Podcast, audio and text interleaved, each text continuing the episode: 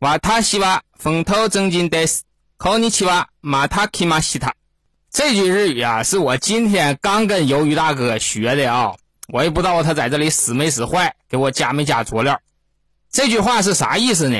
是各位听友大家好，我是风头正劲，我又来了。哎，是这句话。我呀，这是求着鱿鱼大哥给我翻译的，我我也不知道他翻译的正宗不正宗。他要是说风头正劲是个大傻子，哎，我也照读了，因为他怎么教我就怎么学。具体他使没使坏，我真不知道啊。咱们再重新感受一下啊，感受一下老沈的异国风情。瓦塔西瓦风头正劲的。考你奇瓦马塔基马西塔，哎，你别说哈，老沈对这个语言呐，绝对是有天赋。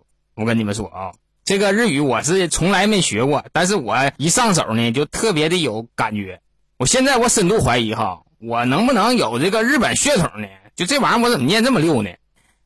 这是开个玩笑啊，老沈百分百的是没有日本血统的啊。我要是有日本血统的，我现在当场切腹，我不活着了。我跟那个民族我出不来，真事。倒不是说他这个人民不好啊，就他那个政府挺操蛋。节目的最开始啊，还得是做一下月饼的广告啊。想买月饼的赶紧找我啊，加我微信“风头正劲一九七八”，九十八块钱一盒，九月十号发货，赶紧订吧。到月末我就截止了，等你一号的时候，老沈的订单呢就不结了。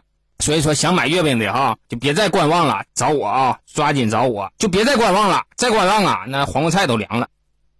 好了，这是广告做完了啊，咱开始正式做这个节目啊。呃，咱今天讲点啥呢啊？就前几天呢，咱们讲日本，我还讲的挺尽兴，所以说呀，接下来我还想讲几期日本。咱还得把丑话说在前头啊，老沈没出过国，没去过日本啊，没去过。有一些事儿啊，也是我这两天才知道的。哎，包括我跟那个鱿鱼大哥咱们闲聊的时候，我这对日本呢才算有点了解。所以说呢，听我这个节目啊，你们都加点小心。我说的呀不一定对，一定要把这个前提啊你记住了。老沈说的不一定对，老沈不是学者啊。老沈现在给你们讲这些事儿，只是让你对日本呐产生个兴趣。哎，至于你想说深究，我就想知道这个事儿怎么回事哈。老沈，你就给我讲的明明白白、透透彻彻，一点都不带给我差的。哎，如果说你要有这种要求的话哈，你别听老沈节目，老沈就是个文盲。啊，就是个文盲。我看书呢，看的很肤浅，没有那么透啊。没说这引经据典的，我一天像大头似的看那么些书，没有。百分之八九十的内容啊，都是我现学现卖。哎，我觉得这个地方真挺有意思，跟你们大家当个故事讲都挺好。哎，我就拿出来跟你们说一说。另外呢，由于我这个看书啊不成体系，所以说我讲一些什么事儿的时候啊，容易跑题儿。那对于这个毛病呢，我就得麻烦大家了啊。如果说我真跑题儿了，你们往回拽拽我，在评论区呢给我递个动静。你说老沈跑题了，赶紧把话题拽回来，然后老沈呢再把话给你们搂回来。今天呢，为了防止我跑题啊，我告诉你我今天要讲什么。我怕我不把这个事儿跟你们说完了以后，那题儿跑的啊，你到最后你都不知道老沈讲的是啥。我今天给你们讲什么呢？我今天呢给你们讲的是日本武士啊，记住这四个字啊，日本武士，没讲别的啊，讲的是日本武士。我不管我讲什么，基本上啊都跟这个日本武士这四个字贴边所以说呢，大家呀耐心听。老沈讲的这些东西呢，虽说不是那么严谨，但是呢能逗你个开心，这点你放心啊。咱现在铺垫做完了，咱就开始正式的讲这个日本。这两天不是讲这个日本吗？你说日本这个邻居吧，他挺怪哈。你看他离我们并不远，但是呢，我们对这个日本呐，其实并不了解。很多东西我们两国之间都是看着差不多，实际上呢，它就是不一样。比如说，你看这个文字，你到日本大街上一看，哈，基本上百分之五六十的字啊，你也都能认识。但是这个字呢，写完了以后，它就不一定是字面那个意思，而且读法也不一样。哎，你看着是那么回事但是实际上呢，它不是那么回事这是文字这块。另外呀，你看那个日本那个乐器，你看日本的传统乐器，哈，都滴溜出来。哎，跟中国那个乐器啊，长得还真就差不多。你像什么尺八了，什么三味线了，哈。哎，你要不是专业人员哈，你看这就是中国乐器，但你看着是差不多，实际上弹出来那个味道，还有人家唱的那个歌哈，跟你们中国这个曲风啊，它也不一样。中国的这个古曲哈，你不管怎么地，它都有欢快的一部分。哎，这个日本呢就很少，日本的传统歌曲哈，你大部分听起来都像是办丧事听的，反正是他们那个歌哈，慢悠悠的，带着那么一种忧伤，也不知道这个日本一天都愁什么事儿哈。反正是他们那个歌啊不大气，这是音乐这块。再就是你看着差不多，实际上不一样的是什么呢？就是这个饮食文化。哎，你看日本人哈，日本人餐具跟咱们一样，都用碗、用盘、用筷子，这些呢都是中式的餐具。食材呢，跟咱们吃的也差不多。咱们吃豆腐，吃这个鱼，他们呢也吃这些玩意儿。但是呢，等这个菜人家做好了，往这个桌面上一端，哎，你看这就有差别了，它不一样。中国人是一个大转圈桌子哈，大家搁一起吃。啊，你这个菜你倒两口，我倒两口。但是日本人又不一样了，日本人是自己吃自己的，而且每个盘里啊都不点东西。哎，就他们装菜那个碟哈，在咱们北方啊叫围碟啊。基本上就是上菜之前免费送你几个小菜，哎，也就那个菜量。但是呢，人家日本的主菜，哎，人家也那么大的碟儿，哎，我不知道这个事儿是真的假的啊。但是我看那个电视里都是那么演的，那一人一份儿，完一份儿不一点儿。包括这几天呢，我还看了几个这个在日本的中国人哈发来的那个抖音，啊，确实他们吃饭都是一人就一点儿，然后挤点酱啥的，往那个汤里一放，那就算一顿饭，反正挺能对付哈。另外，这个日本还有一样这个吃法哈，跟中国不一样。这吃法其实我我挺向往啊，我挺向往，但是我没见着过。这叫什么呢？这叫女体盛。这个字儿哈，我特意查了一下，这不念女体盛啊，这叫女体盛啊，叫女体盛。我一说到女体盛啊，这不少男同志啊，哎呀，这就偷着乐，一寻思，哎呀妈，这这好，讲到这个老沈还能给你讲点内容出来。哎，确实是哈。老沈呢，把这个关于女体盛的这个资料啊，还真的查了查。哎，这女体盛挺有意思啊，我给大家讲一下。就女体盛这个吃法哈，传到今天已经是一千多年了。也就是说，一千多年以前，这日本人呐，他们就这么干。我不知道有没有听友不知道女体盛是啥的啊？我给大家简单的解释一下，女体盛啊，就是大姑娘扒溜干净的、洗漂白的，然后躺桌子上，然后往身上放菜啊。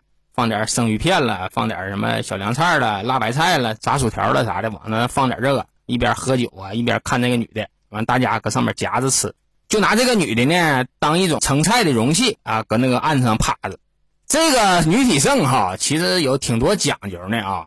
首先哈，就说选这个人尽量得白，哎，尽量得白，你得好看，你长得呀得秀色可餐，让人家瞅你一眼呢，哎，就有这个食欲。哎，不能说是长得磕了巴碜的，长得他妈像我刮了胡子的搁那躺着，完了到时候人谁瞅我一眼再他妈吐了，那可不行啊！而且是身上那个体毛啊，它得长得轻，你不能说伸出来俩胳膊打上发胶都像狼牙棒似的，那那么长的体毛，你说你往那一躺，像他妈躺个猩猩似的，到时候你往上放菜，到时候一夹都带着体毛的，你说那玩意儿不就没法吃了吗？所以说这个必须得是身上体毛特别少，另外呀，这个女的啊还必须得是匀称。哎，你不能是瘦，瘦不行。你瘦的话吧，那菜放不住。你说你往上放菜的话，它往下轱辘啊。另外，这个人呢还不能太胖，胖也不行。你胖人哈爱出汗，这是一方面。另外，你那胖人往那一摊，像他妈扒拉猪油拌子似的，也不行，也影响食欲。所以说，这个人吧就挺不好找。你得长得漂亮，长得白，体毛还得轻，然后呢，你还得不胖不瘦。你是肥不见肉，你还得瘦不见骨。然后呢，你得能过了心里这个障碍，你得你得能光着屁股上那躺着去。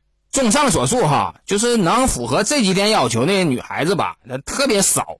这个女体盛啊，以前都是贵族吃的，就日本不是有皇室，还有那个幕府将军什么的吗？他们有钱，而且他们后宫啊佳丽无数，没事呢就找两个女的，把身上呢摆上菜啊，搁这招待且用。另外哈，就是这个女体盛这个演员哈，咱姑且就叫她演员吧。我也不知道这个女的应该叫个啥啊。他们平时呢还得训练呢，就哎就这个训练哈老严苛了。他们怎么训练呢？现在呀，我就把这个事儿啊给你揭秘一下。哎，这个事儿大家千万认真听哦，因为全中国知道这个事儿的超不过三个人，其中呢就有老沈一个。老沈今天要公布完这个事儿以后，哎，你们大家呀就都知道了。然后喝酒的时候跟别人去吹去，哎呀，我知道女体盛那边怎么训练的，哎，这事儿我都知道，我都听高人说的。到时候一唠这个，再多喝两瓶酒，不挺好吗？现在我跟你说啊，这个事儿怎么练？哎，这个功夫啊，它挺难练啊。他们怎么练呢？你得找这种女的去，必须得是热衷于干这个活儿，然后呢，长得还得漂亮呀，方方面面你都得符合条件。把这女的啊找来，找来以后呢，就找一个大案子，哎，擦溜干净的。完了呢，让这女的呀也去洗个澡，哎，洗漂白溜干净的，躺在这个桌子上，然后就开始练。怎么练呢？啊，就是把这个女的啊躺平，躺板正的了啊。人家有一个标准的姿势，具体得怎么躺，那有专门的那个教练呐指挥他们。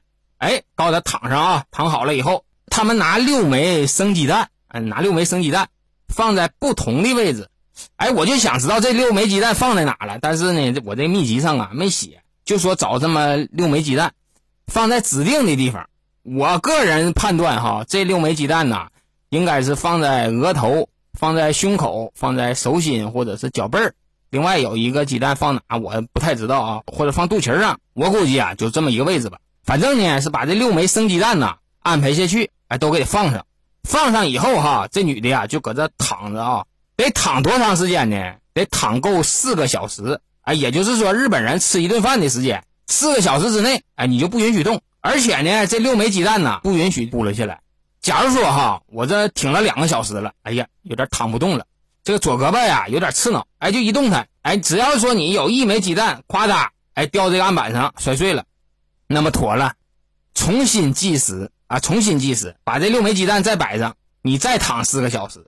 你说你只要一把下来行，四个小时。你说你要是中途轱辘下来俩鸡蛋摔碎了，你弄不好啊，你训练一回就得躺八九个小时，那是非常煎熬的。一个人躺炕上，你不让他动弹，老难受了。我跟你说，哥们们呐，这个罪老沈遭过。但是老沈呐，不是说去训练这个女体盛啊，是因为老沈那前不脑出血嘛，脑出血以后啊，这是要做一个脑造影的手术，把那个大腿根的动脉呀切开，切开以后往里打药。打药以后，然后推到那个手术室去。他们有个仪器，搁那看那个脑袋里怎么回事看完咋回事以后呢，就把这大动脉呀就给缝上。缝上以后呢，又推回到住院部去。然后啊，就在伤口上给你压一个盐袋子。压完这盐袋子以后，哈，这个医生挺损呐。临走啊，给我媳妇儿扔下一句话，就跟我媳妇儿说啥呢？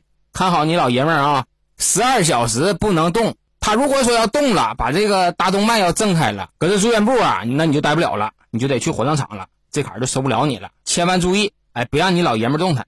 我犯病那前儿啊，是个冬天，缺德在哪了呢？缺德在这个医院呐，给那个暖气给的太好了，搁屋里哈，你穿个小半袖你都淌汗。哎，他给我做完这个手术以后，就让我搁炕上躺着。你说一个人哈，他要搁炕上躺着，别人要是不说话哈，不说你躺着别动，哎，他还想不起来这个事儿。自从这个大夫跟我媳妇说完了以后，说你让他躺着别动啊。他越这么说呢，我他妈就越想动。那后背呀，你可别提了，全是汗呐，给我弄的。我这一会儿一喝水，你晚上睡觉的时候，那身底下都是湿的，让那汗给塌的。我是经历过呀。如果说一个人在那躺着不让动，那他妈得老遭罪了。然后这个女体层呢，哎，他就这么训练啊，不让动。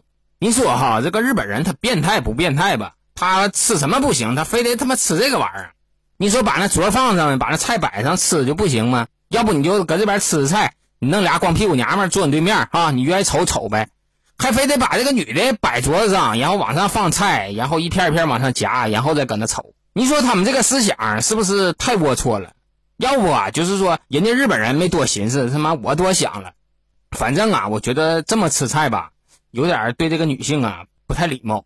嗯，我我我是这么认为的啊。但是把话说回来哈，这也就是在日本能有这个女体盛。这在中国是万万不可能的，为啥呢？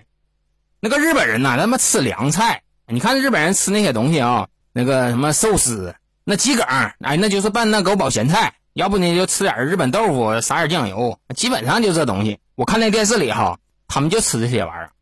这要是在中国，哎，就这女体盛哈，百分百他没人干。不是说选不着长得漂亮、身体没毛的女性，而是说没有那一身功夫，你摆不了中国的热菜呀。咱说行，把这娘们也找着了，躺好了，一会儿上菜了。哎，这服务员喊了，哎，吃饭的往旁边躲一躲啊，别给你们油了。这个是水煮肉片，你再看第二道菜，铁板鱿鱼，再再给你来个血肠白肉。你再看看那女的，那直接就在死台上，真是到时候真是一动不动了。所以说吧，女体盛这个吃法，它只能是在日本，在中国它执行不了。哎呦，我今天我要讲啥了？我，哎呦我天，这跑题跑的跑哪去了？我我今天要讲五事啊！我今天要讲五事，但五事我看也也够呛了，时间到了。行了，这一期啊就算是跑题了。关于武士的事儿啊，咱们下期再聊。